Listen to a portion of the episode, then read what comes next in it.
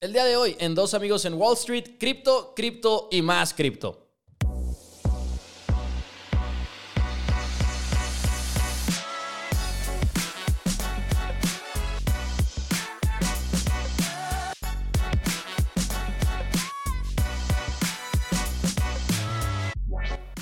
Hola a todos, bienvenidos a Dos Amigos en Wall Street. Mi nombre es Mauricio Rodríguez y como siempre del otro lado está nada más y nada menos que el tremendo Juan Pablo Carrillo con un programa diferente. Tenemos ahora un pequeño cambio de velocidad para ustedes, igual y menos noticias, pero un invitado de lujo que nos viene a hablar de un tema que nos gusta mucho y que siempre lo comentamos, JP y yo no somos expertos. Antes de presentar a nuestro invitado de lujo, JP, ¿cómo estás? Bienvenido, buenos días. ¿Qué onda, mi Pepo? No, la verdad, súper, súper emocionado con este invitadazo. Este nos va a hablar sobre cripto, como escucharon. Este, y, y, sí, vamos a aprender mucho. Este, vamos a complementar mucho, siento, porque nosotros no somos expertos. Y, y, pues acá, pues se podría decir que un poco o mucho más que nosotros por mucho. Este, y estoy muy, muy emocionado. Viene al, al, estudio, al estudio millonario de, de, dos amigos en Wall Street, por supuesto. No crean que, no crean que, pues bueno, no crean que es un Zoom. Nada más imagínense el estudio millonario, pero viene nada más y nada menos que Carlos Estrada. Ustedes pueden encontrar a Carlos en YouTube como Carlos Estrada Libertad Financiera y además tiene un podcast en el cual ya tienen 19 episodios, si no estoy equivocado, que se llama La Cartera Fría, que está enfocado a criptomonedas. Carlos, bienvenido. ¿Cómo estás el día de hoy? Gracias por aceptar la invitación. Me encuentro muy bien. Este, la verdad, estoy muy feliz de estar aquí con ustedes. Gracias por la invitación y pues a darle. Vamos a platicar sobre cripto. Carlos, primero me gustaría hacerte la, la pregunta como de, de, introducción. ¿Cómo es que llegó, cómo, cómo es que llegaste a esto de, de, criptomonedas, de finanzas personales? ¿Cómo es que te interesaste en ello y cómo dijiste, voy a empezar a hacer contenido de, de finanzas? Ok, eh, pues para empezar, desde muy chico me ha interesado mucho eh, pues generar mis propios ingresos, porque yo me da cuenta de que eso me permitía comprar lo que yo quería, ¿no? O sea, básicamente, o sea, me gustaba comprarme, no sé, ya sea videojuegos o lo que fuera, y pues yo quería generar mi dinero. Este, pero pues eso se quedó ahí. O sea, realmente de pronto tenía como que mis emprendimientos, vendía eh, recuerdo mucho que cuando estaba muy chico me quería comprar un iPod y me puse a comprar de que bolis como a dos pesos y los vendí en cinco, así, o sea, hacía como que mis, pequeños negocios, pero ya luego fui avanzando en prepa, este, empecé a ver contenido de finanzas, pero me di cuenta de que casi todo el contenido en YouTube y en Spotify estaba en inglés, eh, casi todo. Entonces, desde ya a finales de prepa dije, pues estaría bueno sacar un canal de finanzas, pero que sea en español y pues ya, o sea, yo, yo aventarme el canal, pero como que no, no me aventaba todavía porque me daba pena, decía, no, pues qué van a decir mis amigos, qué va a decir mi familia, así, el típico miedo, ¿no? Que tenemos a la hora de empezar un proyecto nuevo. Pero pues ya al final de cuentas eh, me animé y fue hasta mm, el 2019, finales, que decidí grabar mi primer video y lo terminé subiendo en enero del 2020. Eh, dos meses después, pues ocurrió la pandemia y tuve más oportunidad para seguir creando este tipo de contenido. Ya llevo prácticamente dos años subiendo videos a, YouTube de esto. Y pues todo lo que he aprendido ha sido por mi cuenta, con libros, eh, con cursos, el Internet. Y creo que todos pueden aprender también estos temas por su cuenta. Y ya si hablamos del mundo cripto, pues escuché por primera vez Bitcoin en 2017, que fue el primer boom así enorme que tuvo que se hizo un poco pues mainstream, ¿no? O sea, que sí salía en, redes sociales, salía en las noticias, porque subió como de los mil dólares a los 20 mil o algo así. Igualmente Ethereum y muchas, muchas otras monedas subieron. Y lo conocí porque un amigo, este, justamente de ahí de la, de la prepa, me dijo, oye, están estas monedas eh, digitales que están subiendo de precio, te late si les metemos este, una lana para ver qué pasa. Y ya queríamos meter, hacer como que un fondo entre algunos amigos y meter una cantidad entre todos. A final de cuentas no se hizo y qué bien que no se hizo porque si hubiéramos comprado, pues hubiéramos comprado en el tope del mercado. O sea, realmente en ese momento era, era pésimo. Y luego ya yo me quedé como con esa espinita de que era Bitcoin. En 2019 volví a revisarlo, estaba muy barato, me puse a investigar y empecé a comprar en junio del 2019. Fue cuando empecé a, a investigar más, a comprar más y empaparme con este mundo. Ya luego tuve la fortuna de tener este mercado tan alcista y pues de tener rendimientos tan astronómicos. Échale mi JP. No, no, la verdad, este, wow, qué impresión. Entonces te tocó desde, desde 2019 el rally de Bitcoin, ¿no? Felicidades, la verdad. Este, y pues si quieres, ya vamos empezando con el tema, ¿no? De que, pues ya entrándonos a cripto, pues, ¿cuáles crees que son las categorías o de, de cripto? Ok, categorías de cripto. Mm, pues si nos vamos a la parte técnica, em, para mí las más importantes son tres, las de capa 0, capa 1 y capa 2. Este, se les llama así porque em, pues la capa 0 es como que el, punto más, em, como la pieza más importante, ¿no? De este rompecabezas. Y luego entre más vas subiendo en capas, pues son como complementos a esta, esta pieza madre. Y bueno, lo que hacen las, redes, las blockchains o las criptos de capa cero, este, es que conectan las diferentes blockchains. Por ejemplo, una que me gusta mucho es Polkadot y Kusama, son, son dos, que lo que planean hacer es tener esta interconexión entre diferentes blockchains, que puedas conectar transacciones de Ethereum con Bitcoin, que de pronto puedas conectar, eh, no sé, Solana con Ethereum. Y luego después de esta capa cero, que es como la capa de interconexión, sigue la capa 1, que es la capa de red, y aquí vemos proyectos como Bitcoin, Ethereum, eh, que otro Cardano, por ejemplo, que son sus propias redes. Y ya encima de esas redes se pueden construir cosas. Lo que se construye encima de las redes eh, de capa 1 eh, se le conoce como capa 2. Y este tipo de desarrollos están hechos con la intención de escalar o mejorar la red principal. Por ejemplo, hay gente que hace diferentes proyectos de capa 2 para hacer mejoras en Ethereum. Este, un caso que tú ya conoces, JP es Matic, que planea hacer que las transacciones en Ethereum sean mucho más baratas de lo que son ahora. Pero igualmente em, hay muchos tipos de, de cripto que, o sea, ya tenemos estas como tres capas técnicas, pero aparte hay como categorías. O hay criptos que están muy enfocadas en el DeFi, que son las finanzas descentralizadas, otras que están muy enfocadas en las stablecoins, que es esto de tener una moneda que se pegue algún otro tipo de, moneda como el dólar o el peso y que se quede estable igual que esa moneda. También tenemos criptos muy enfocadas en metaversos, hay unas que están enfocadas en, música eh, y así, o sea, hay un montón de, de criptos para cada tema. Carlos, a mí me gustaría, porque luego igual y nos espantamos, ¿no? Por ejemplo, con lo de las capas y la parte técnica de las criptomonedas, pero para precisamente combatir esa, esa espantada inicial, ¿qué le dirías a la gente acerca de cripto? ¿Cómo, ¿Cómo describirías tú en sí qué es una criptomoneda y por qué debería de interesarnos? ¿Por qué no deberíamos de, como por ejemplo lo que hemos dicho JP y yo así en el podcast de que, ah, no le, no le termino de entender, no soy experto en cripto y apenas estamos metiendo ahí las manitas a, a ver qué onda con, con el mundo de las criptomonedas, pero ¿cómo describirías tu cripto y por qué no deberíamos de ignorarlo, vaya? Yo siento que cripto es una, revolución en contra de los sistemas tradicionales, este, financieros y de todo tipo. Y creo que no se debe de ignorar simplemente por el, impacto que ha tenido en los últimos años y el comportamiento de precio que, ha tenido. O sea, realmente em, la inversión que está llegando a cripto es muchísima y aún creo que estamos en una etapa temprana. O sea, a pesar de que ya hay instituciones enormes comprando Bitcoin, Incluso, por ejemplo, aquí en México hay un broker que es el más popular, se llama Bitso, em, que curiosamente hace como que medio año, poquito menos, anunció que iban a ser el patrocinador oficial de, Tigres. Creo que fue hace menos, hace como dos meses, el equipo de fútbol. Entonces ya haber instituciones cripto que estén tan metidas en esto, que tengan el capital para poder patrocinar un equipo de fútbol. De hecho, hace una semana dijeron que iban a patrocinar la selección mexicana, o hace como dos semanas. Entonces ya son este, niveles de capital muy, muy grandes que no podemos ignorar.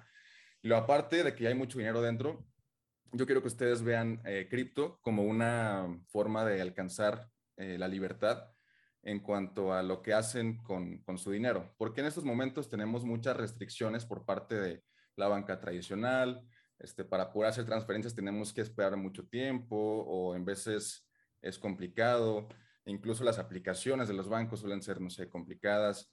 Eh, y lo que hace cripto es que te permite mm, revolucionar completamente este estilo de, mm, este, este, estilo arcaico, por así decirlo, de finanzas, en el que los bancos te otorgan este, rendimientos por tu dinero del 2% o menos aquí en México y que te cobran una tasa de interés de hasta el 50 o 100% en algunos créditos, cambiar eso por finanzas más, más justas, finanzas que tengan tasas más razonables y también quitar al intermediario, o sea, quitar intermediarios de todos lados, quitar a los bancos, quitar cualquier tipo de intermediario que en este momento pues solo alenta los procesos y nos quita parte de nuestro dinero con comisiones.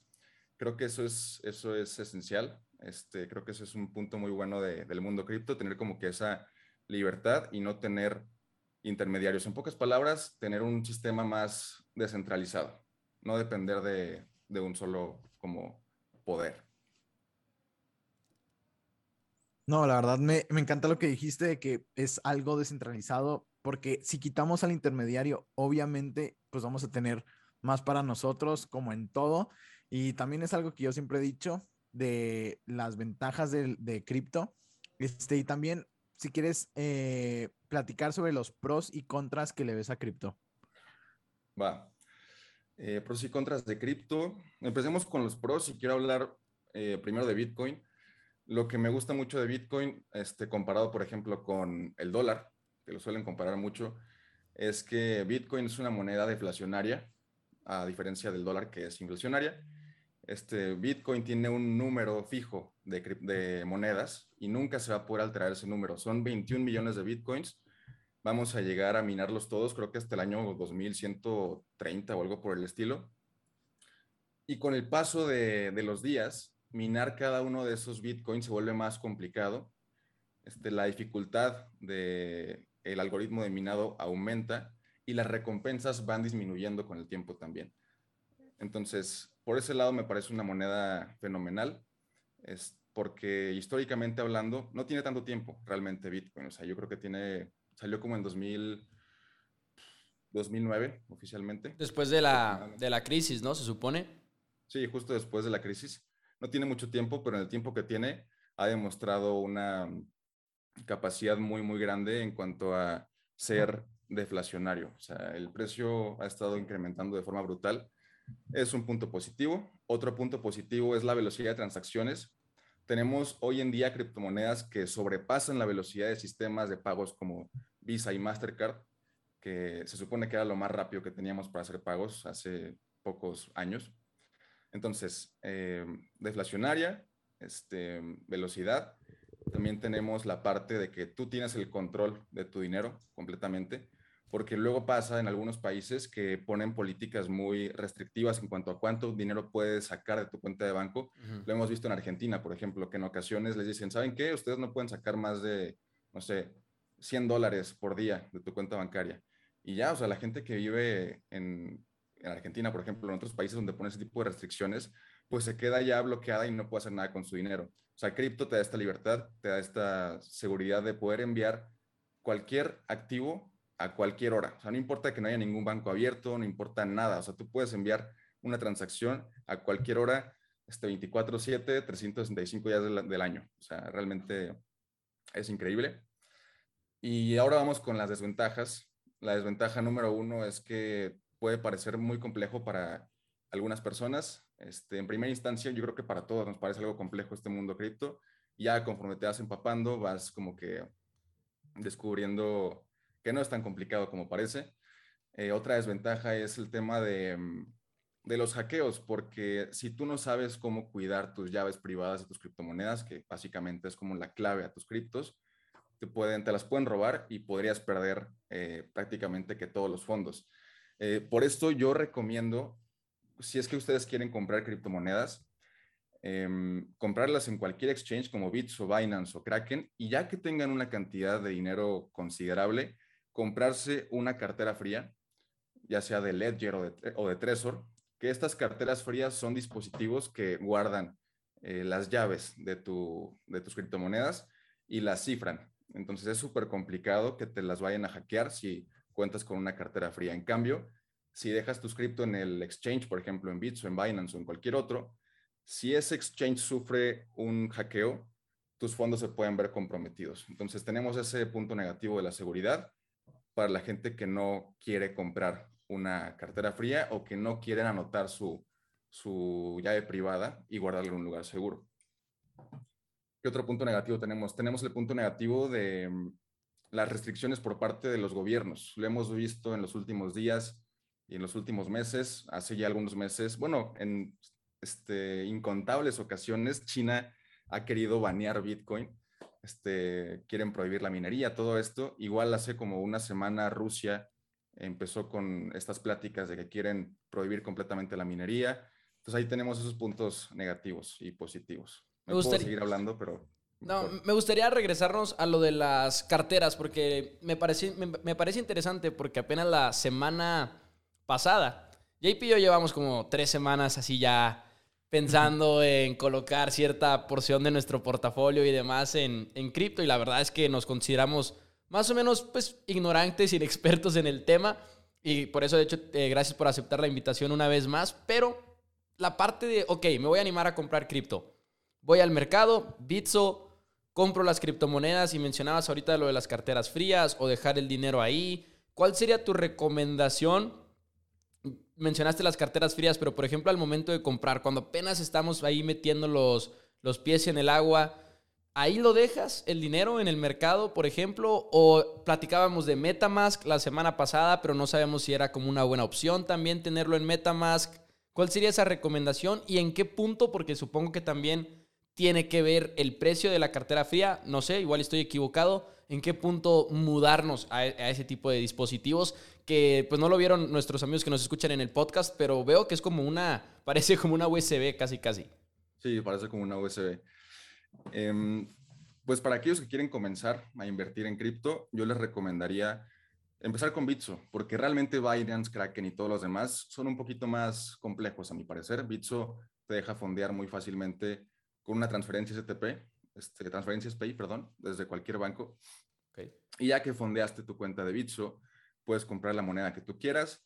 Eh, yo recomendaría quedarte ahí en Bitso, o sea, realmente no hacer más movimientos en el caso de que el dinero que tú tengas ahí sea muy poco. Em, y muy poco, pues es, este, o sea, depende de cada persona, ¿no? Lo que es muy poco. O sea, puede que para ti muy poco sean, eh, no sé, 5 mil pesos y para mí muy poco sea mil pesos. Entonces, ahí depende mucho, pero para que se den una idea, el costo de estas carteras frías, estas USBs, bueno, no son, no son USBs, pero la cartera fría, eh, la más barata cuesta 1.600 pesos. No son, o sea, son algo costosas, pero tampoco es algo eh, súper, súper costoso. Y la más cara cuesta como unos 3.500 pesos. La diferencia entre las dos es el almacenamiento, el número de proyectos que puedes guardar en tu cartera fría. Y mi recomendación sería, si tú tienes más de 10 mil pesos ya en, en Bitso, por ejemplo, sí cómprate una, una cartera fría para guardarlo ahí en largo plazo. Creo que es, una, es un buen punto ya que tienes 10 mil pesos. Porque además lo más probable es que si ya tienes 10 mil pesos, me imaginaría que vas a seguir invirtiendo de una manera u otra en, en cripto y pues tener un lugar donde almacenarlas. Nada más, perdón JP, pero para hacer una pregunta consecutiva eh, hilada al tema. 1600, 3000 pesos la más cara. ¿Recomiendas la de 1600, por ejemplo? ¿O si dirías de que no es tan segura, igual y espérate un poquito más y demás? Claro. En cuanto a seguridad, considero que son lo mismo. Ok. Em, en el caso de que tú solo quieras holdear, como le dicen aquí en el espacio cripto, o mantener este, Bitcoin y Ethereum, o sea, si algunos proyectos, ponle que solo quieres comprar tres o cuatro, con que te compres la de 1500 pesos, la armas, porque eso es como que lo que le cabe, solo le caben como cuatro proyectos.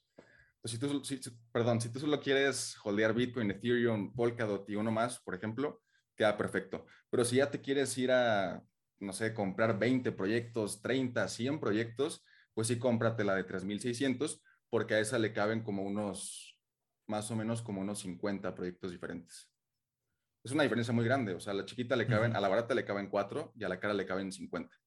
Muy bien. Ok, muy interesante. Este, también quería hacer una pregunta de lo que dijiste que los gobiernos, pues sabemos que no quieren cripto y lo tratan de regular apenas y todo esto en pañales. ¿Qué opinas de El Salvador comprando Bitcoin? y El Salvador comprando Bitcoin. Pues a mí me parece genial lo que está haciendo Nayib Bukele, el, presidente de, Salvador.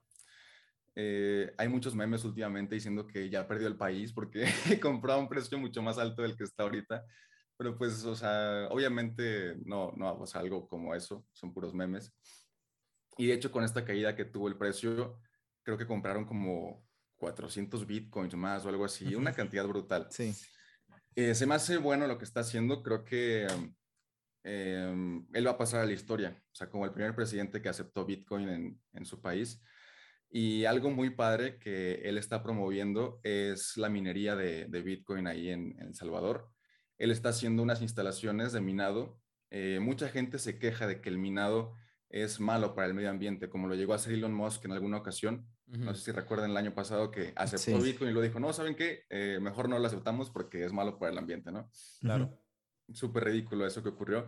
Pero bueno, Nayib Bukele está haciendo instalaciones de minado de Bitcoin con energía geotérmica de un volcán que tienen ahí en El Salvador.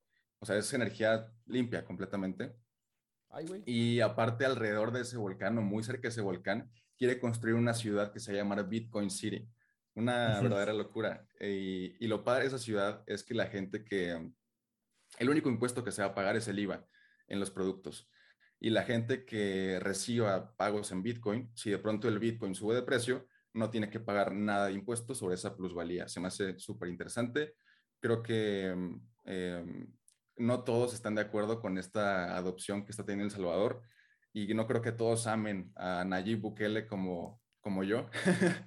o seguramente mucha gente que no conoce del mundo cripto lo odia. O sea, estoy seguro de que tiene muchos haters Nayib Bukele. Y ha habido mucha controversia en los medios, por ejemplo, que dicen que, no sé si esto fue algo más grande y la verdad no fue una historia que seguí muy de cerca, pero que hasta esquemas de lavado de dinero y todo, pero no sé si era nada más como especulación salvaje por el hecho de que tenía que ver con Bitcoin nada más. Realmente no me he metido más a investigar sobre eso que comentas, Pepo. Eh, podría ser por especulación o tal vez eh, sea real, tendríamos que investigar un poco más, pero me gusta lo que está haciendo porque creo que le puede dar un buen impulso a la economía de, del país y también le puede dar una ventaja a los emprendedores del Salvador. Uh -huh. Ok. Ok, muy interesante. Iba, iba a preguntar también, y quizá me estoy desviando o regresando un poquito, pero todo lo de las criptomonedas va muy de la mano con, con blockchain, con la parte de la tecnología blockchain, con la parte del encriptado, no sé si sea la, pues sí, encriptado, me imagino. Te quería preguntar, en general, por ejemplo, mi filosofía, y sé muy poquito, estoy en pañales de, de criptomoneda, blockchain, pase lo que pase, se va a quedar, ¿no? Porque es algo increíble y lo vamos a ver en todo, incluso en la banca tradicional, vamos a seguir viendo blockchain y demás. Es como un motivo principal por el cual invertir en, en Bitcoin y quizás suena como una pregunta muy tonta, pero a lo que voy es, ¿cómo sé que, por ejemplo, si yo me meto a Bitcoin a la hora de la hora nada más porque creo en el, en el concepto del blockchain, no me va a terminar como saliendo el tiro por la culata simplemente porque habrá otras criptomonedas de gobiernos y demás que también utilicen blockchain o que la banca tradicional también utilice blockchain y que ya no sea necesario invertir en Bitcoin y tener Bitcoin para aprovechar la tecnología blockchain. Okay.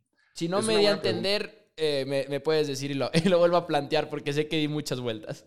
No, es, es una buena pregunta, sí, creo que sí lo, lo entendí. Y pues básicamente, o sea, todas las criptomonedas funcionan con, con esa tecnología que comentas, que es el blockchain. Y como ya lo comentas, esto está para quedarse. O sea, realmente no es como que en un año el blockchain deje de usarse o algo por el estilo, sino que cada vez va a ser más usado. Y creo que el enfoque principal de Bitcoin no es el, no es el blockchain. O sea, claramente el blockchain es como esta, este elemento que lo hace tan especial.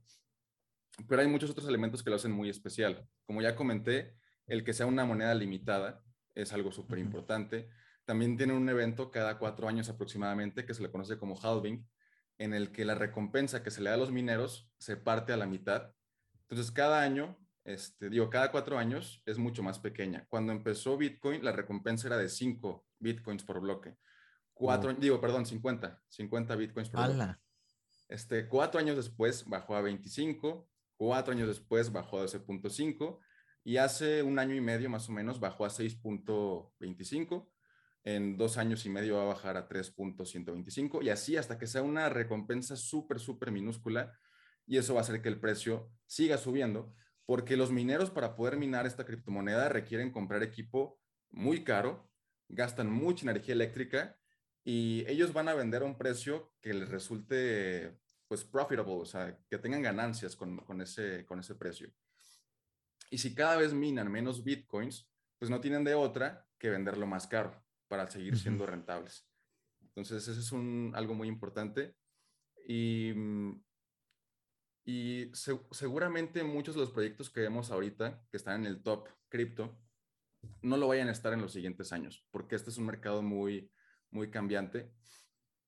Pero siento que mm, aparte del blockchain, hay muchas propuestas como Ethereum que realmente están revolucionando la industria, porque aparte de tener este blockchain eh, que ya comentas, Mauricio, tienen también lo de los smart contracts que permite este, poder hacer estos, pues vaya, contratos inteligentes con algún, eh, alguna, ¿cómo decirlo?, cláusula que los active en determinado número de tiempo, etcétera. También tienen todo esto de los metaversos, la gente puede comprar tierra virtual, este, tenemos los NFTs, que son algo muy popular en este momento y yo también me he metido mucho en, en los últimos días. Ya fui a comprar algunos. Eh, Carlos, eh, ¿tienes una foto de perfil en WhatsApp? Tienes una foto de perfil en WhatsApp que es un ape. ¿A poco tienes uno de esos, de, de los apes que vemos luego en las... Yo nada más había visto pura celebridad con esos NFTs, mi Carlos. no, es que hay varias colecciones de apes. La más cara es, es, la que tú has visto de las celebridades, se llama Board Ape Yacht Club. Y sí, o sea, ya lo comentaste, muchos famosos tienen ese NFT, el changuito. Incluso hace como una semana, el Necaxa, el equipo de fútbol aquí en México, compró uno y lo puso como foto de perfil. una locura. Eh, pero el que yo tengo es una colección un poco más barata, si no, no tengo tanto dinero. Sí, sí, sí, sí. No vayan a rastrear la, la ubicación del buen Carlos, ¿eh? eh ¿Tienes otra pregunta de, de Crypto JP o, o, podríamos aprovechar incluso también para platicar poquito, de hecho, del, del metaverso y del NFT? Este, pues yo también quería, quería preguntar, este, es que hay muchas criptos, hay muchos proyectos, me, me gusta cómo le dices de proyectos. Este, ¿qué, ¿qué debes de saber para invertir en cripto? O sea, digamos, yo que compré Matic, este, literal, solo para comprar, hacer un NFT más barato, porque las transacciones de, de Ethereum, pues nomás no este, ¿qué debes saber o tú en qué te fijas para encontrar, digamos, el siguiente, pues una cripto, para comprar una cripto? ¿Qué, qué investigas? Ok. Em, algo súper importante es el equipo que hay detrás. O sea, quién es el, la cabeza del proyecto, quién es el líder y qué desarrolladores tienen también. También algo súper importante es la experiencia previa que tienen. Por darte un ejemplo, el año pasado eh, hubo una moneda que explotó así de forma astronómica que fue Solana. Ya la conocen seguramente. Fue muy sonada. Esa moneda valía unos, que 3 dólares hace un año y medio, más o menos. Y llegó a valer como 250 hace pocos meses. De hecho, yo la compré en 8 dólares. Tuve la fortuna de comprarla en 8 dólares, pero no compré mucho. O sea, compré de que ah. unos cuantos pesos, ¿no? Em, el punto es que esa moneda explotó por la revolución, por la innovación que tiene detrás. Y si te pones a ver el equipo de developers que tenían en, en, esa, en ese proyecto, podrás encontrar que los tres principales habían trabajado en empresas muy, muy grandes. O sea, uno de ellos había trabajado en Dropbox, el otro había trabajado creo que en, no recuerdo muy bien, en una empresa como de ciberseguridad. Entonces tienes que ver ese background de cada uno, ver qué es lo que han hecho en las diferentes empresas y, qué es lo que tienen planeado. O sea, cada, cada cripto, cada proyecto tiene un white paper o un roadmap. Los dos suelen tenerlo. El white paper es como esta propuesta inicial de qué es este proyecto, qué es lo que quieren hacer con, con el proyecto y cuáles son como mm, las bases, las bases técnicas y las bases en cuanto a lógica del proyecto. Y luego ya tenemos este roadmap en el que te dicen, pues te ponen como pues, un calendario y te dicen, en este mes vamos a conseguir esto, el siguiente mes vamos a conseguir esta otra cosa, y así te van explicando eh, cómo se va desarrollando. Igual algunos proyectos te permiten entrar como a juntas eh, públicas en, por medio de Discord y por medio de Twitter Spaces en las que te dicen, eh, no, pues este mes hicimos todo esto. Es como un reporte mensual del avance del proyecto. Lo puedes escuchar. Em, eso está súper interesante. Y otro ejemplo de un muy buen líder de proyecto, este, o sea, un proyecto que me interesa por su líder y también por lo que tienen pensado, es Polkadot. Porque Polkadot fue creado por Gavin Wood, este, este personaje en el mundo cripto. Yo creo que todos los que están muy metidos en, en cripto lo conocen. Gavin Wood fue cofundador de Ethereum junto con Vitalik Buterin. Em, y muchos no le dan el crédito a, Gavin Wood. Casi siempre cuando se habla de Ethereum se habla de Vitalik. y, sí. Y pues Gavin Wood fue el que hizo la base de Ethereum. Él creó el lenguaje de programación en el que se hizo Ethereum. O sea, él hizo la base completamente. Y vio que Ethereum tenía muchas fallas y algunos, algunas áreas de oportunidad, por lo que decidió dejar un poco de lado el proyecto y hacer uno nuevo, que es Polkadot.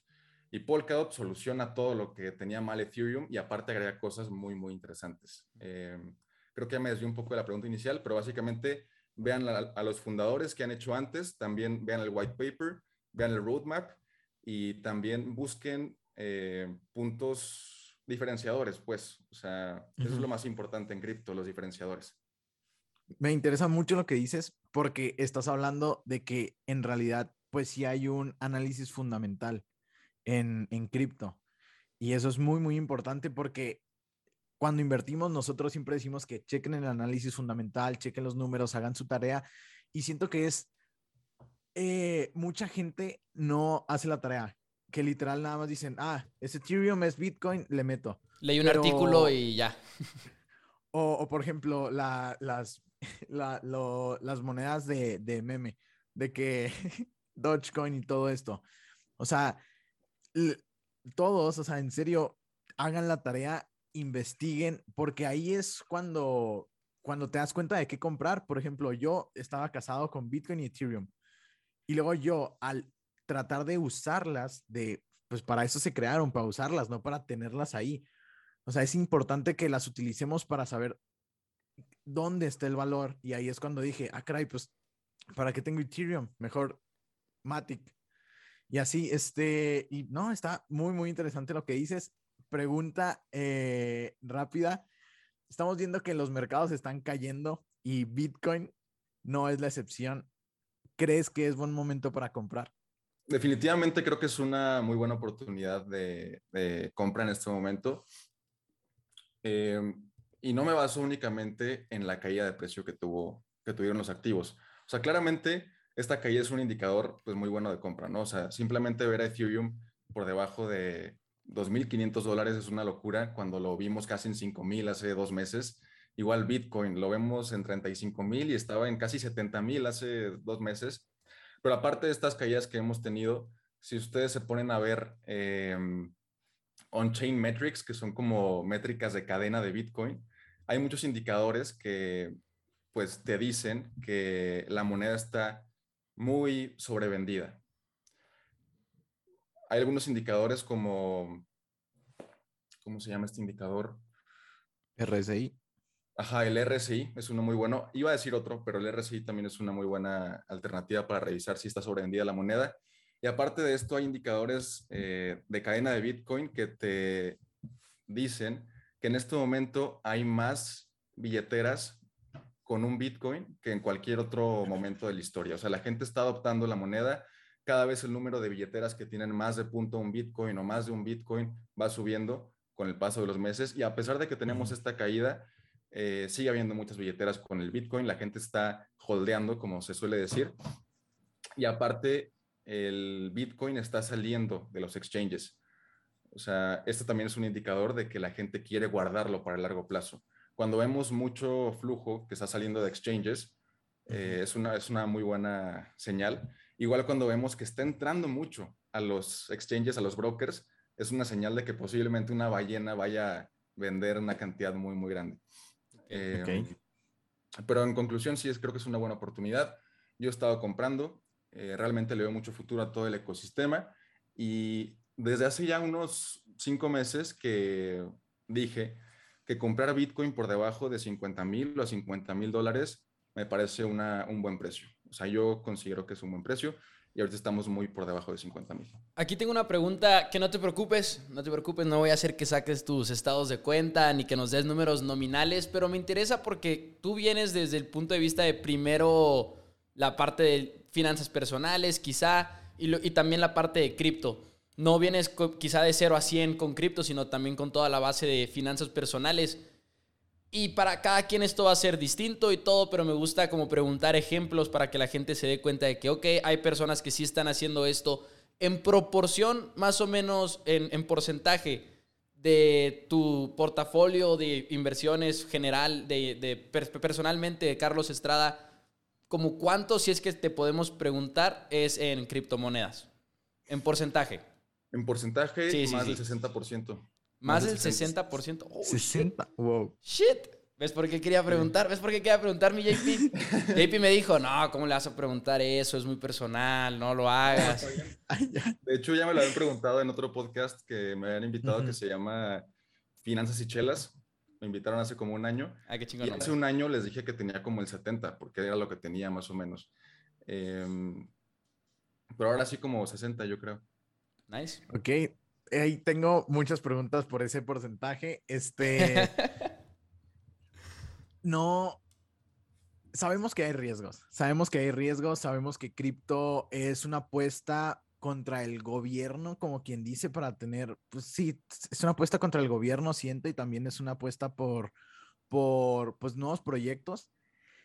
Eh, ¿Qué riesgo le ves a las monedas eh, digitales que quieren hacer los, los, países, ya pues México, es Europa, Estados Unidos, ya para 2023, 2024 ya tienen proyectos.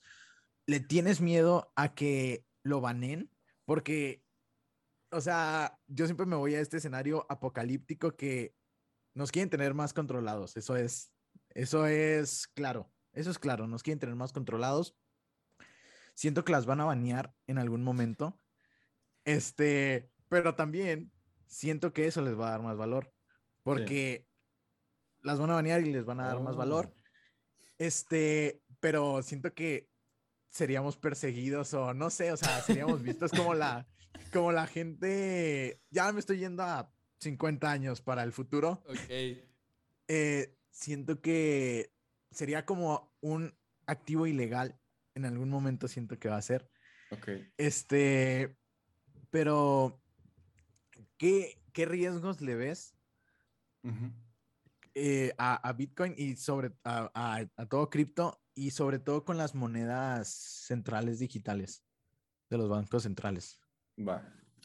Em, ese escenario que, planteas, JP, el escenario de que las vayan a prohibir y que se vean como algo criminal, eh, puede suceder. Yo espero que no, lo, o sea, que no suceda realmente, por favor pero lo veo muy poco probable. Eh, dices que, um, bueno, realmente no tengo miedo de que vayan a banear las criptomonedas porque Bitcoin es inbaneable, o sea, realmente eh, Bitcoin es, pues es rápido, es descentralizado, es anónimo, y si yo quisiera enviar, ponle, no tengo esa cantidad, pero si yo quisiera enviar un millón de dólares a un amigo, se los puedo enviar en cuestión de, no sé, cinco minutos, y el SAT ni cuenta.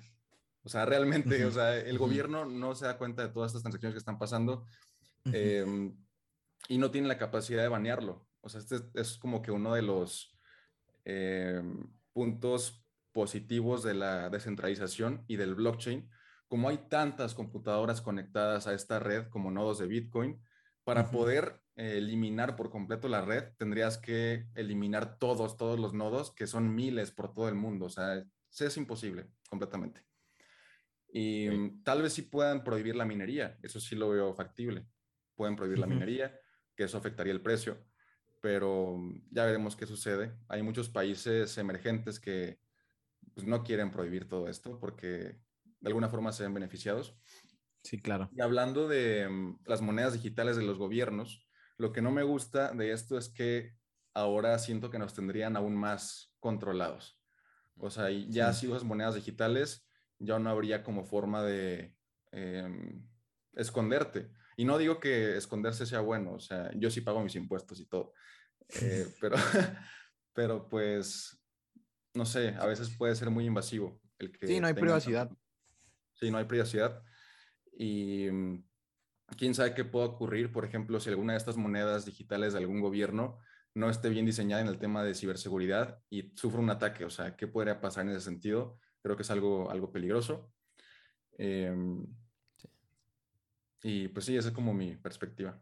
Sí, muy interesante lo que dices de que ahora no solo hackeen cuentas, sino hackeen a todo un gobierno si no tiene este buena ciberseguridad y eso me parece muy, muy interesante. Este, ok, veo que le tienes 70%, bueno, 60% en, en cripto. Eh, yo siempre invierto de 3 a 5 años que se doble el precio eh, de mis activos, de mis acciones. De 3 a 5 años, ¿en cuánto ves cripto, Bitcoin, lo que sea? ¿Cuánto de revalorización? Cripto es doblarse de 3 a 5 días. Nada, te creas. Así el, el, intro antes de. E, e, el, video promocional va a ser Carlos diciendo eso, quemándolo, ¿no? Ya No, no se crean, es broma, pero. Sí, sí ha pasado, o sea, realmente sí ha pasado. Es, es broma, pero sí ha llegado a pasar. Sí. Em, pero mi perspectiva es ver Bitcoin en cinco años eh, cerca del millón de dólares cada Bitcoin. Millón. Sí, creo que, cinco años? alcanzar. Mínimo, mínimo 500 mil dólares en cinco años. Alto, alto, tengo, tengo que hacer unos movimientos aquí. creo que desde este punto, o sea, este punto estamos a 35 mil. Sí. Creo que en un caso así, en un caso pésimo, en un caso muy, muy malo para Bitcoin, en cinco años haría un 10x, o sea, llegar a 350 mil dólares. Wow. No, no, lo veo completamente, o sea, no lo veo descabellado para nada. Lo veo bastante factible. Ok. Interesante. Ok, ya. Wow. ¿Por qué? Ah, ¿por qué? Porque sí. Pues simplemente por, simplemente por matemáticas, o sea, es pura, o sea, puros números, porque si hay menos, menos bitcoins, cada vez son más complicados de minar, cada vez la recompensa es menor, todo esto, pues tienen que subir el precio de las monedas, como han estado haciendo en los últimos años. Hay un modelo que se llama Stock to Flow Model, que era muy popular hasta hace como que tres semanas, porque ya se invalidó, pero supuestamente lo que decía ese modelo era que mm, íbamos a llegar a un precio de 300 mil dólares este año, más o menos como en ¿qué? abril o mayo de este año íbamos a llegar a ese precio. Pero ya, o sea, está completamente rechazado el modelo porque ya se desvió de su trayectoria. Em, de cualquier forma, si tú ves la gráfica macro de, Bitcoin, pues vas a ver eh, que va solo para arriba, ¿no? O sea, por ahora. Sí tiene sus bajones, ha tenido bajones del 50% como lo hizo esta semana, pero la tendencia es alcista por esto que te comento, simplemente por que la adopción está creciendo, cada vez hay menos monedas, este es más complejo minarlas, la recompensa es menor. De hecho, hay tan pocas monedas que si todos los millonarios en el mundo así toda la gente que es millonaria en dólares quisiera comprar un Bitcoin, no podrían. O sea, no hay suficientes. Hay más millonarios que Bitcoins. Uf. Esa es estadística. ya voy a comprar todo. No, ya, ya, ya me convenciste. O sea, ya. De hecho, ya. Los millonarios. En lo que hablaba Carlos, ya compramos más. Ya. no, pasamos, pasamos. Mi cartera pasó de ser 85% Standard Poor's a 85% Bitcoin. Ahora se llama Dos Amigos en el Metaverso. Dos Amigos en el Metaverso, sí. No, es, es, me voló la cabeza eso de los millonarios. Sí. Porque sí, un mercado que a mí me gusta mucho y es el que hablo mucho es atacar el mercado de los millonarios, de que las cosas que son escasas las quieren, las quieren sí o sí y pagan lo que sea por eso. Y todos los millonarios cuando se den cuenta de esto, cuando sepan, van a querer comprar. O sea, y sobre, o sea, ahorita está en pañales, van a querer comprar y se va a ir a los cielos. Este, ok, otra pregunta. Ya te dejo hablar, Pepo, lo siento. No, no, no, dale, dale, este, dale. Muchas preguntas. ¿Hay otra moneda o proyecto que tenga las, que tenga las características de, de Bitcoin, que sea finito? Sí, sí hay varios, em, pero no tienen la misma fuerza que Bitcoin porque Bitcoin fue el primero y es el que tiene más apoyo. Pero, por ejemplo, hay uno muy conocido que se llama Litecoin, seguramente lo han escuchado. Sí. Litecoin. Y Litecoin, se supone que si Bitcoin es oro, Litecoin es como la plata, ¿no? Ok. Bitcoin tiene un tope de 21 millones y Litecoin tiene un tope de 84 millones. Tiene la misma dinámica que Bitcoin. O sea, los dos son monedas que se minan, se minan creo que casi con el mismo algoritmo. Los dos tienen este, una dificultad que va aumentando con el tiempo. Ambos tienen mineros y tienen también este, este sistema llamado halving en el que se parte la recompensa a la mitad. Todo es igual. Haz de cuenta que Litecoin es una copia de Bitcoin, solo que un poco más rápido y con más, más monedas. Pero como no es tan popular, eh, pues no tiene tanto dinero dentro. Aunque sí tiene mucho dinero dentro. Si entro a CoinMarketCap, creo que está en el lugar 20 o cerca del lugar 20 en cuanto a market cap. Está en el lugar 21. O sea, ahorita hay 7 eh, mil millones de dólares en Litecoin. Ok. Ok. Wow. Wow. ¿Y, ¿Y por qué crees que no ha tenido esta... O sea, en el lugar 21 la verdad es muy abajo. O sea, hay muchos proyectos este, que no... Es que me interesa mucho esa, ese, esa características de esa característica de, que es finito, porque siento que lo finito va, va a subir y subir y subir porque hay muy poco, hay muy poco. Que Litecoin, entonces tú dirías que es la segunda mejor en cuanto a que tiene la característica de finito. Ok. Eh, sí, sí, creo que es la segunda mejor, pero pues yo creo que no todo lo que es limitado tiene valor. O sea, puede que haya algo muy limitado y que no valga casi nada. Todo depende de, la comunidad que tenga detrás y del valor que le quiera dar la, gente, o sea, las personas, pues. Sí, exacto. O sea, Bitcoin está en el número uno porque, les digo, es el primero, tiene mucho apoyo por parte de todo este movimiento que es una revolución. Eh, aparte, tiene también mucho desarrollo detrás. Están haciendo alternativas de capa 2, capa 3, digo, de capa, sí, 2 y 3 para Bitcoin, que lo hacen más rápido. Por ejemplo, hay una, este, un proyecto que se llama Lightning Network, que lo que pretende hacer, ya lo están haciendo, es que tú puedas enviar Bitcoin a una velocidad eh, pues súper rápida. O sea, actualmente si tú envías Bitcoin, tarda entre 10 minutos y media hora la transacción. Es algo lento. Y con el Lightning Network ya puedes enviar Bitcoin en cuestión de un minuto o menos. Entonces hay mucho desarrollo que se está haciendo sobre Bitcoin. Y mm, quiero volver a, a, esto de que es limitado. O sea, quiero este, contarles como que esto. Actualmente el market cap del oro es de 11 trillones, 12 trillones de dólares. Y yo creo, así estoy casi 100% seguro de que Bitcoin va a reemplazar ese mercado.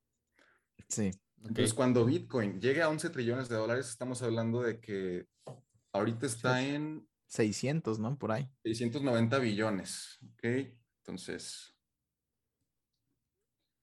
se multiplicaría por cuánto? ¿Por 18 veces? No, por 16 veces casi para alcanzar esa capitalización. Por lo que veríamos un Bitcoin de 560 mil dólares. Simplemente con que alcance el oro. Sí, y me gusta que hayas mencionado el oro porque cuando hablamos un, un capítulo de cripto, pues nos informamos acá, Pepu y yo, y queríamos ver como qué activo, a qué activo se, se parece. Y llegamos a la misma conclusión que tú, que es al oro, y checamos el market cap y dijimos, ok, el market cap es este del oro, exacto lo que tú hiciste y por ende tiene que llegar a ser, pues, tener esa capitalización de mercado. Este, y sí, no sé si tengas otra pregunta, Pepo. No, nada más ahí también agregar de que justamente lo veíamos como algo de cobertura, como normalmente se percibe la, la categoría del oro pero luego empezamos a ver que también ya se comporta con mucha correlación con el mercado accionario, entonces es un tema muy interesante, pero también ya, ya me lo te dejamos ir, Carlos, no te preocupes. Una de las preguntas que te queríamos hacer es, quizá para que no te tengas que aventar toda una listota, pero en ese, en ese 60% que tienes en criptomonedas, ¿Cuántas criptomonedas son diferentes en números? ¿A cuántas criptomonedas tienes? ¿Y acaso tienes tres favoritas, por ejemplo, para el futuro? Si es que acaso es algo que se valga preguntar. Claro, tengo como unas entre 15 y 20 proyectos tengo. ahí en, el portafolio del 60%. Proyectos. Vamos a pues, empezar a llamar los proyectos, JP, por cierto. Ya tenemos que aprender eso. Sí, ya. Sí, criptomonedas, ¿qué es eso? Proyectos, por favor. Son, o sea, son proyectos y el proyecto tiene su criptomoneda. Ok. Ok. Em, de esas 15, 20 que tengo, la verdad es que el enfoque principal está en, en tres actualmente. O sea, tengo más del 50% de ese, de ese 60 que tengo, más del 50 está en Bitcoin, Ethereum y Polkadot. Polkadot. ¿Por qué? Pues Bitcoin, o sea, le veo mucho futuro por esto que ya les comenté, que creo que puede alcanzar el market cap del oro, incluso superarlo. Y luego Ethereum es realmente la base para toda esta revolución de la Web 3. La Web 3 eh, es algo, es un concepto nuevo, realmente no muchos lo conocen, pero para explicarlo de forma sencilla, la Web 1 era cuando apenas salió Internet, que teníamos el correo electrónico y demás, ¿no? Eso era Web 1. Ahora, Web 2 es ya que tenemos todo esto de servicios en la nube, tenemos nuestra cuenta de Google, nuestra cuenta, nuestro Google Drive, nuestro YouTube, todo, ¿no? O sea, eso es Web 2. Y Web 3 es eh, todo esto de el Internet combinado con estas plataformas de blockchain, lo que te permite eh, comerciar con NFTs, te permite hacer contratos inteligentes y te permite este, tener como que esta presencia en el, en el Internet eh, un poco más segura y un poco más personalizada, por así decirlo, porque ahora tú puedes entrar a un sitio que tenga eh, opción de Web3, o sea, que tenga la opción de poner tu cartera. La Web3 básicamente es cargar tu cartera de cripto, o ya sea con Metamask, con Phantom, con cualquier billetera, y conectar tu billetera y luego hacer transacciones dentro de la misma web, pero transacciones que sean descentralizadas y con el blockchain, que abre un mundo de posibilidades. Entonces, Ethereum es este como padre de, todo, de toda la Web3, padre de toda la descentralización y de los contratos inteligentes, tiene sus fallas, como ya lo comentaste al inicio, JP tiene transacciones muy altas. De hecho, ayer compré un dominio, eh, un dominio .eth, que hagan de cuenta que si ustedes quieren recibir Ethereum en su dirección, pues tienen que pasar todo este espagueti, ¿no? Que es una dirección con puros este, letras y números. Pero si tú compras una dirección, puedes pasar esa dirección y te lo mandan igualmente a tu billetera. Entonces, yo compré una dirección que se llama la cartera fría.eth lo compré para el podcast. Y ahora, si alguien me quiere mandar Ethereum, Bitcoin o lo que sea, le digo, ah, ok, mándamelo a la cartera fría.eth y ya no tengo que darle este espagueti enorme. Sí. Oh, nice, nice. Está, muy chingón. Eso está padre. Igual podrían comprar dos amigos en wallstreet.it o algo así después. Eh, JP ya está, haciendo NFTs de dos amigos en Wall Street. está padre. Lo malo, o sea, traje esto de, del dominio que compré porque me cobraron una transacción, o sea, una comisión por transacción muy alta. O sea, registrar ese dominio por 20 años me costó como unos, ¿qué? 100 dólares, más o menos. Es barato, porque son 20 años. Pero me cobraron otros 100 de la transacción. O sea, me cobraron 2 mil pesos solo por hacer la transacción. O sea, era como el, la comisión de transacción. Entonces, eso está muy mal en cuanto a Ethereum, pero se planea arreglar todo esto con la versión 2.0, etcétera. Me gusta mucho ese proyecto. Y ahora Polkadot, Polkadot me encanta porque soluciona problemas de Ethereum. Uno de los problemas más eh, críticos, yo creo, de Ethereum es que cualquier persona puede hacer un token. O sea, realmente yo podría este, conseguir Ethereum, eh, creo un contrato inteligente, hago mi token, o sea, con código, y lo pongo en la red de Ethereum como un token ERC20, se les llama. Entonces, ya que creé mi token, eh, puedo hacer una página diciendo que va a ser el mejor token, que va a tener tal proyecto, o sea, tal desarrollo, etcétera, engañar a la gente y después lucrar con la compra de mi token, que realmente no vale nada. O sea, eso está muy mal porque se presta mucho para estafas.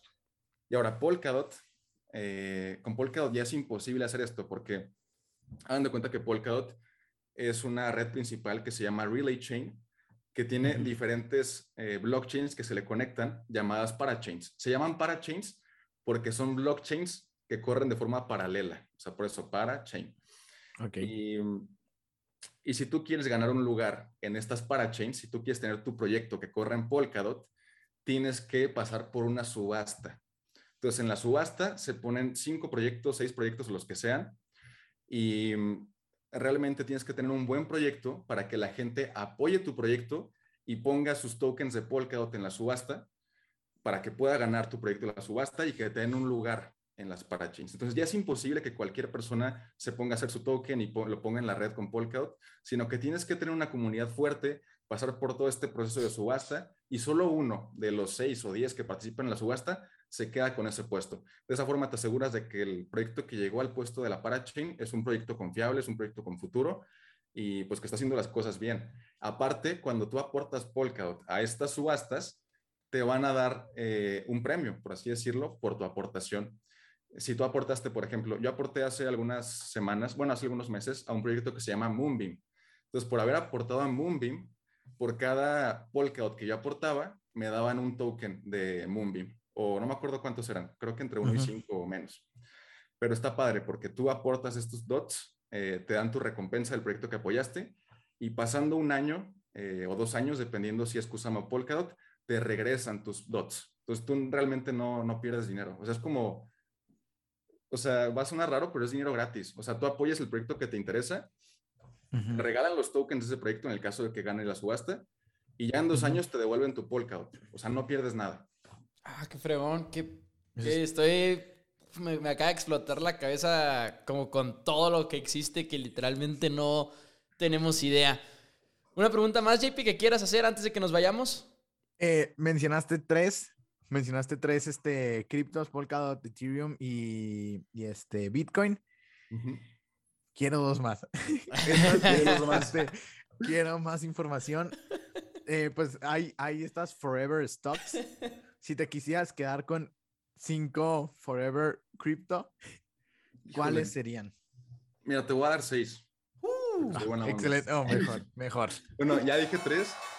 Ahora, la cuarta yo creo que sería mm, Luna, se llama Luna. Ok.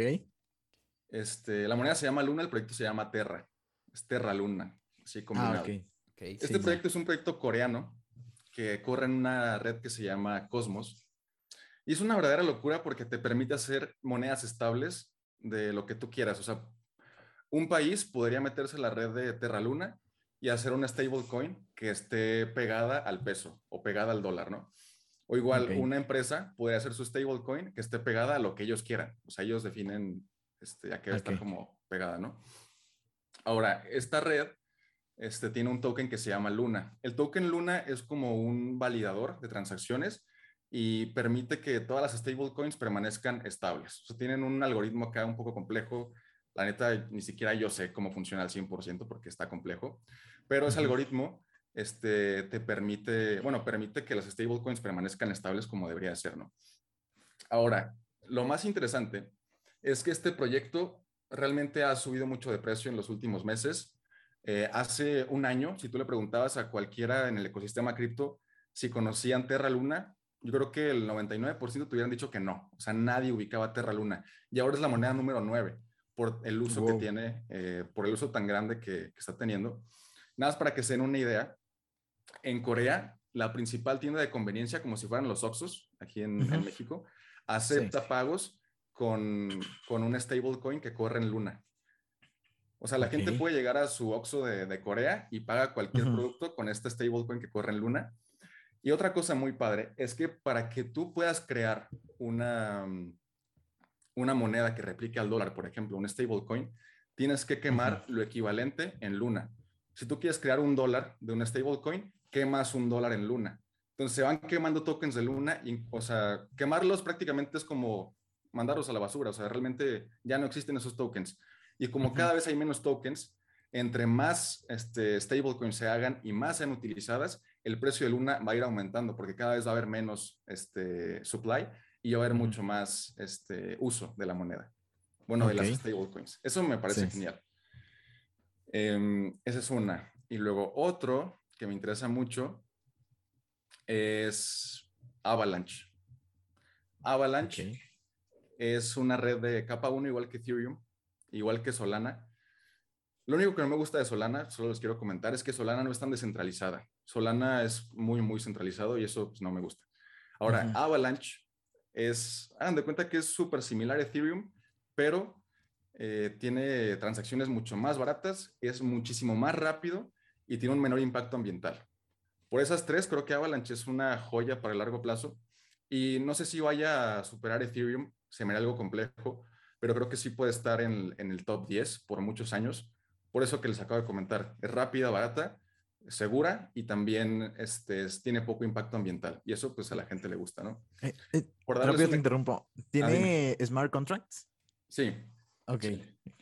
Este, creo que también tiene NFTs o los van a lanzar apenas. Pero igual, o sea, tú puedes entrar al mundo DeFi con Avalanche.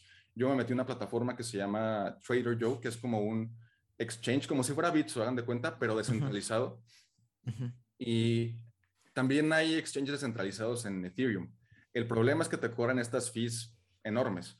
Si yo quise hacer un intercambio, por ejemplo, de Ethereum a otra moneda, en el exchange que corre en Ethereum, que es Uniswap, me van a cobrar una fee de unos, no sé, 50 dólares o 100 dólares por hacer el intercambio.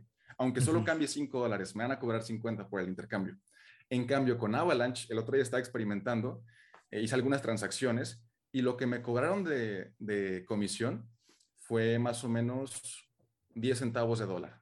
O sea, 2 pesos me cobraron de comisión por hacer mi transacción y fue mucho más rápido que Ethereum. Entonces me gusta Avalanche en ese sentido. Muy bien.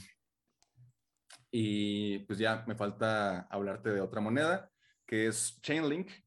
Chainlink eh, está, su ticker símbolo es Link, por así decirlo. Y mm, lo que me gusta de Chainlink es que planea traer la información del mundo real a la blockchain. Ese es como su principal objetivo, que las empresas puedan digitalizar su información y que la puedan poner en, el blockchain. Em, y esto pues abre un montón de posibilidades. O sea, los smart contracts en Ethereum, por ejemplo, son muy buenos, pero por sí solos eh, como que les falta algo, ¿no? Y ya que tú traes la información del mundo real y logras hacer que un smart contract se active cuando ocurre algo en el mundo real, pues ya es, es algo mucho más útil, a mi parecer. Chainlink es un proyecto que corre en Ethereum. En Ethereum, ajá, es un proyecto de capa 2, es como un complemento de Ethereum y eso me gusta. O sea, eso es como que lo más sencillo que lo puedo explicar. Trae la información del mundo real a la blockchain. Ok. No, súper, súper excelente. O sea, quedamos con la boca abierta. La verdad, mucha, mucha información. Excelente. Este, una última pregunta ya. Dime, dime. Y me callo. Pues mencionas de que las, las capas, la, sí, las capas. ¿Tú ¿en qué capa crees que sea mejor invertir? ¿Cero, uno o dos? Híjole. Yo creo que cero y uno, porque todo se va a desarrollar en base a esas dos. O sea, va a haber muchos más proyectos de capa 2 que proyectos de capa 1 y proyectos de capa 0. Actualmente, em, proyectos de capa 0, según lo que yo he investigado, solo hay dos o por lo menos solo son dos los que están en el top 100 de proyectos. Tal vez haya alguno, alguno otro, pero está de que en un lugar muy abajo, ¿no? Y esos dos de capa cero son Kusama y Polkadot. Polkadot es uno de los que te comento que me gustan mucho. Sí. Y, ya de capa uno, pues hay muchos. O sea, está Bitcoin, Ethereum, Avalanche, Solana, eh, Cosmos. Em, ¿Qué otro? ¿Terra Luna qué era? Terra Luna, es capa 2. Terra Luna corre en Cosmos. Ajá. ok, muy bien. Qué locura. creo, que es uno, creo, creo que es uno de los mejores episodios, si no es que el mejor episodio de Dos Amigos en Wall Street que hemos tenido. Ya nos vamos a ir, más que nada por el, por el tiempo. Tenemos muchísimas preguntas. Se me hace que algún día vamos a tener que volver a invitar a Carlos por aquí al programa de Dos Amigos en Wall Street. Ahora sí que no queda más que agradecerte, Carlos, por haber aceptado la invitación. Para aquellos que nos están escuchando, recuerden, ahora sí que ya tuvieron todo un episodio de muestra del conocimiento que nos trae Carlos Estrada. Lo pueden encontrar en YouTube, en su canal Carlos Estrada Libertad Financiera. Lo pueden encontrar también en su podcast, que es específico al mundo de las criptomonedas, que se llama La Cartera Fría. Muchísimas gracias, Carlos, por aceptar la invitación, de verdad. Y mis respetos por todo tu por todo tu conocimiento y todo tu proyecto. Gracias por estar por aquí. Muchas gracias a los dos, en verdad. Eh, un honor estar aquí con ustedes y espero que les haya quedado claro eh, todo lo que expliqué. Sé que a veces es mucha información e incluso a veces yo como que batallo para, para explicarlo de forma tan, tan simple, pero pues hice lo mejor que pude y espero que lo hayan entendido. Si no, pues eh, aquí los veré de nuevo en otra ocasión. Y también me pueden seguir ahí en las redes que comentó eh, Mauricio. Igual creo que estaría bien un episodio de NFTs. Me he estado metiendo mucho en esto y creo que puede ser un, buen tema para después. Encantados. Vamos, a tener que agendarlo luego, luego, ¿eh? porque también estamos ahí con muchas preguntas del NFT, el metaverso y todo lo demás. De hecho, aquí, hablando de metaversos, bueno, ustedes no lo pueden ver los que están en Spotify, pero pues aquí tengo mi, mi Oculus. El Oculus. Uh. Excelente. Mi JP. Excelente. Ya nos vamos. a mi Facebook. Contribuye a mi meta. Para sus acciones. Mi JP, muchas gracias. Ya nos vamos. Sí, ya, no, pues muchas gracias a todos. Este, y pues ahora sí, vamos de manteles largos. Y pues porfa, si les gustó, pues compartan. Recuerden que ahí estamos eh, para cualquier pregunta en Insta, en Dos Amigos en WS. Y pues muchas, muchas gracias. Y muchas gracias, Carlos. La verdad quedó súper, súper bien explicado. Gracias. Tengo un comentario extra. Sí, sí, sí. En el caso de que estén escuchando en Spotify, eh, creo que tiene poco tiempo esta herramienta, pero pueden dejar su reseña, pueden dejar cinco estrellas en el podcast. Oh. Entonces, yo no sabía eso, hey, gracias, gracias a Carlos, ya está, nos está levantando el programa aquí. Ya lo saben, arroba dos amigos NWS en Instagram, todos los martes estamos por aquí en Spotify, en iTunes y nos vemos la próxima semana. Muchas gracias.